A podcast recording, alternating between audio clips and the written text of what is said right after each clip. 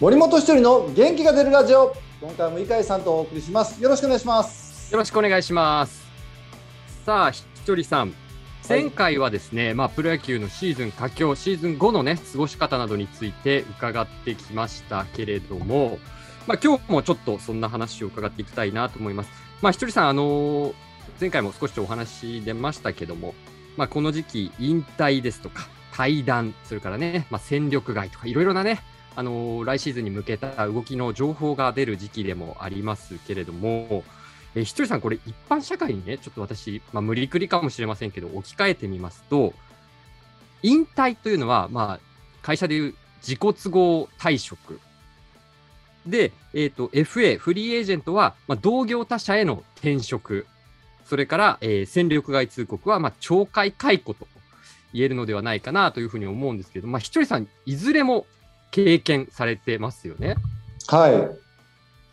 まあ、これ、それぞれについて伺っていきたいんですけど、まずこのフリーエージェント宣言、FA 宣言。まあ、皆さんも言葉はね、いろいろ聞いたことあると思うんですけど、要はこれ、どの球団とも選手契約を結べる権利というのが FA 宣言ですけれども、ひとりさん、2010年シーズン後に FA 宣言して横浜に入りました。プロ野球選手にとってこの FA 宣言ってどういうものなんですか？挑戦とか、なんかいろいろその転職活動みたいなことなのか、なんかそのあたりの捉え方みたいなのを伺えたらなと思ってるんですが。あこれあの、まあ、メジャーリーグと日本の野球の大きな違いは、はい、メジャーリーグはねこう移籍することが当たり前というか評価を高くなって移籍することがもう当たり前なんですよね。はい、だからこうファンの人もそういう目で見てるんですよ。はい、まあ当然例えばそうだなこうそんなに人気のないチームでめちゃくちゃ活躍したらあヤンキースとかもうビッグチームに大型契約でそれは行っちゃうよなっていうのはもうこれはまあだから普通に見るんですよ。はい、でも例えば日本でこれ置き換えると日本って、はい、そのオラが町とか、うん、地元のチームとかなんかこうファミリー感がこうファンとチームにある気がするんですよ。ああ、そうですか、違いが。はい。うん、だから、例えば、移籍する、FA とかで移籍すると、うん、え？出てっちゃうの？っていう感じになると思うんですよ。ああ、まあ、オラがチームの選手だったのにっていうね。そうそう。え、そういうつもりでやってたんじゃないの？みたいな。はい。もう一生このチームでやっていくのでしょ？みたいな。うんうん。みたいな雰囲気はまだあると思うんですよ。はい。だから、あの、まあ、正直ね、こう、移籍っていうのは、積極的にしようっていう雰囲気にまだなってない気がするんですよね。ああ、そうですか。うん、海外と比べると、メジャーとかと比べると、やっぱりそのあたりは。はい、だから、あの、誰か、えー、大物選手が出るときって署名活動とかたまにあと思うんですけど、あ、ねうん、はいはい、あんなのねアメリカだと絶対考えられないですからね。うん。あまあ確かにそうかもしれないですね。そうそう。でまあその中でも選手っていうのはあのまあ例えば、えー、A のチームで、えー、こういう評価だけど B のチーム行ったらその倍評価が高くて欲しいと思われてるってなった時に、はいまあ、これ A のチームに残るっていうのはそれはそれで僕はいいと思うんですよ。A まあその引退後とかを考えたりするんであればね。はい。でも、まあ、B のチーム行くことによって、まあ、給料も高いし例えばその、えー、あいまた違うチームの野球を見れるっていうのもあるし、まあ、違う文化に触れることもできる、うん、と僕はまあ移籍して思ったんですけど、はいまあ、その後積極的に移籍できる、まあ、ようにようにはなってきたんだけど、はい、もっともっと僕は活性化していいかなとは思うんですよね。ああ、そうですか。ちなみに、ひとりさんは FA 宣言行使したときは、どういう意思決、どういうプロセスを経て、その意思決定をしたんですか？僕はあのまあ、ちょっとこう自分の中でもやもやした野球観とかうまくいかないなとかうんいろいろ考えててでその時に、まあ、FA 権をもらっててちょっとこう環境を変えたいなっていうふうに思えたんですよね。あ環境を変えたかった。はい。うん、でまあ当時ファイターズは若い選手陽大館はい。中田翔とかすごい若い選手が育ってきてて、うん、なんかこうチーム的に見てもうん。自分の気持ちを考えても、まあ、すこう移籍することは選択肢にはありだなとは思ったんですよね。ああ、そうですか。でで、実際にそう行使して、はい。はい、手をあの FA 宣言したときに、そのベイスターズが、まあ、その上昇チームになりつつあったファイターズの上位打線を打ってた僕を、そのスモールベースボール、はい。一発で勝つんじゃなくて、ノーヒットでも1点を取れるようなっていう、その、まあ、チーム方針に合合うとなってなって、僕もぜひ来てくださいっていう話だったんで、はい。で僕もチャレンジさせてもらいますっていう感じで決まったんですよね。どうでした？実際にその移籍というものをして、いろんなこと多分感じたんじゃないかなと思ううんです。ん、あのーまあ当然ファイターズにも12年いてはい。仲間ファン、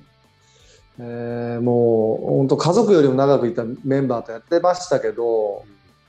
まあ、そのことがやっぱり一番気にはなりましたよね。ああ、やっぱりそういう、あいまあ、愛着も当然ね、あるでしょうし。うん、ただ僕の中ではなんかねこうチャレンジしたいって思いがすごい強くなっちゃったんですよね。ああ、やっぱそうなんですね。今までの環境とは違う場所でっていう。そうまああのいろんなこう選手の起用とかもありましたけど、はい。まあ、ちょっとこう自分の中でチャレンジしてうん新しいこう人野球人生歩んでみたいなっていう感じになったんで決断しました。ああ、そうですか。まあ、でもそれはやっぱ12年でファイターズのこと僕大好きだったしでチームのメンバーもみんな仲良かった中で、はい。それでまあ FA をしたんでねそれはそれなりの覚悟と決断でしたよ。いやー、そうですよね。ファイターズの中でもう、まあ、変な言い方かもしれないですけど、ある程度の地位を築いてたわけじゃないですか。であの稲葉さんとか金子さんとかからもすっごいね、あのいやあのありがたいお言葉もいただいてる中ででしたから、まあちょっとこう申し訳ないと思いながらもでもやっぱり自分の野球人生自分の人生なんで、はい。まあ、自分の気持ちに正直に行きましたね。ああ、そうなんですね。うんちなみにその時に、ファイターズの、まあ、選手なんて、一番最初にその気持ちを打ち明けた選手とかっているんですか？まあ、稲葉さんとか金子さんとか立山さんで田中健介とか、もうあの辺にみんなには伝えて、まあ、稲葉さんなんかね絶対残れ残れって言ってくれたしで金子さんなんかはもうお前が抜けたチーム分かってんのかって怒られましたしああ、そうですか。うんいやありがたかったんですけどねいや、ありがたい、ありがたいですね。いや本当にありがたいだから、まあ、それだけ僕も可愛がってもらったし仲良かったんで。はい。うん、でも、まあ、あのそれなりの決断と覚悟していったんで、まあ、その後、ベイスターズで3年間、まあ、なかなか結果出なかったんですけど、はい。今でも僕は FA したしてよかったって思ってるし、であのまあ、違う野球を見れたっていうのもあるしで、ちはいその違うチームカラーも味わえたうん。でうまくいかなくなった時のその自分を見つめ直す時間にもなったし、うん。まあ、すごく得るものが多かった、うん、3年間でその後のねライオンズも来ましたしねはい。まあまあなんか、うん、すごい僕は FA しよかったなと思いますね。ああ、そうなんですね。あーでもそういうやっぱり、いろいろなね、仲間からの言葉もありながら、いろんなことをやっぱ葛藤しながら選択された FA 講師だったんですね。まあ、そしてね、あの、今少しお話にも出ましたけど、ライオンズ、西武ライオンズでは、まあ、テスト生として入団をして、テスト生としてね、キャンプあのキャンプ参加して入団をして、うん、で、まあ、結果、戦力外通告という形も、あの、横浜では受けね受けたわけですよね。はいはその時この心境っていうのは、ちょっと我々には想像できないものなんですが、い。うん、まあまあ、あのいずれはこの先辞める時が来ると思っていたんですけど僕まだね戦力外通告されたのが32歳の年だったんですよね。はいはいでまだできるなって自信もあってでその年ね全然一軍に呼んでもらえなかったんで、うん、なんかこうやりきった感じが出なくて、まあ、かといっても戦力外ってもう突きつけられたらどうしようもなんないんでね。